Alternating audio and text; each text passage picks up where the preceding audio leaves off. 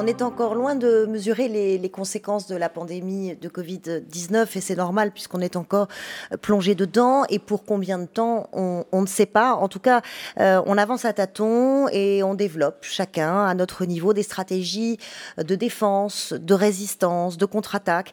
Et aujourd'hui, comme avant cette pandémie, la clé, eh bien, c'est se poser les bonnes questions, s'ouvrir à l'innovation et si la solution, ça venait euh, du digital. Bienvenue sur Way, le média euh, de la aventure digitale. Puisque rien ne vaut l'expérience et le partage, eh bien, euh, les voici pour vous, euh, ces témoignages, euh, ces récits qui peuvent vous être utiles. J'ai le plaisir d'accueillir Sophie Boudia. Bonjour. Bonjour Charlotte. Bienvenue sur Way. Vous êtes ECRM manager chez Euler Hermès. Alors on va, on va rappeler en quelques mots ce qu'est Euler Hermès. C'est le leader historique mondial de l'assurance aux entreprises, de l'assurance crédit, c'est-à-dire les fraudes, les impayés, le recours euh, la caution. Euh, c'est capital euh, aujourd'hui quand on sait qu'avec le Covid, on s'attend à 62 000 faillites d'entreprises en France en 2021. C'est plus 19% au niveau européen.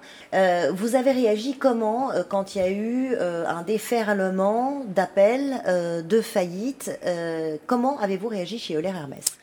Alors, euh, ce qu'il faut savoir chez Hermès, c'est que euh, déjà, nous, on a beaucoup travaillé sur euh, comment on répond aux besoins de nos clients mhm. en mettant en avant tous nos outils qui nous permettent de justement accélérer notre digitalisation. Mhm. Donc, on avait déjà, avant la crise du Covid, mis en place pas mal d'outils, de plateformes d'interaction directe, que ce soit avec nos courtiers ou avec nos clients. Euh, afin de justement avoir cette proximité, euh, même à distance, euh, et pouvoir répondre très rapidement à leurs besoins. cette digitalisation, heureusement, elle était déjà en place bien avant la, crise du Covid, parce que l'air Hermès, qui est une entreprise centenaire, avait fait le grand saut en, 2017 en, basculant dans le digital, qui représente 50% du business en, en 2020. Pourquoi avoir fait ce saut en 2007 C'était, une question de vie ou de mort?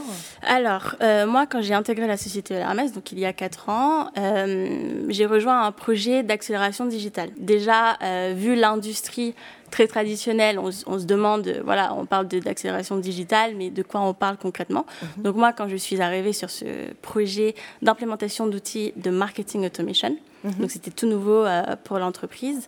Euh, donc euh, on, sent déjà que le management, le top management est déjà convaincu par cette que cette transformation elle est primordiale et importante et, et que c'est l'étape suivante pour pouvoir être productif et efficace et se démarquer sur le marché. Bah pour bien comprendre justement l'outil que, vous venez d'évoquer, en quoi il change votre offre?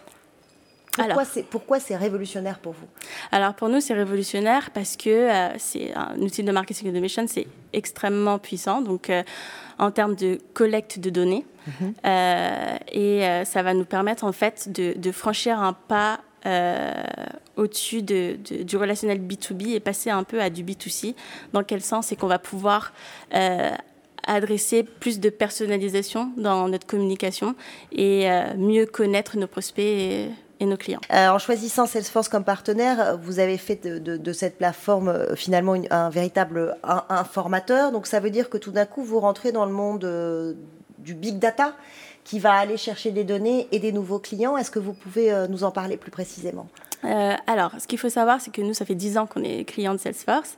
Et, euh, et, justement, moi, je suis arrivée il y a deux ans, donc j'ai quitté le, projet Marketing Automation et ça fait deux ans maintenant que je suis sur le projet euh, du CRM. Mhm. Et, et, là, l'objectif, c'était en fait de transformer ce mindset qui était finalement euh, le CRM égale euh, reporting, transformer ce mindset-là et euh, expliquer à nos collaborateurs internes qu'un CRM, ça sert avant tout à les aider dans leur tâche de tous les jours, mm-hmm. à leur permettre d'être plus productifs, plus efficaces Comment En centralisant dans un seul et même endroit toute la donnée dont ils ont besoin, ils ont besoin pour pouvoir répondre aux besoins des prospects et des clients? Alors, ça veut dire plus de clients, mais nous, ce qu'on a, ce qu'on a envie de, de, savoir, c'est est-ce que c'est aussi, du coup, au service d'une meilleure assurance? Est-ce que vous avez développé des nouveaux produits? Oui. Alors, euh, chez Euler on a, on a développé une, une, entité interne qui s'appelle la Digital Agency.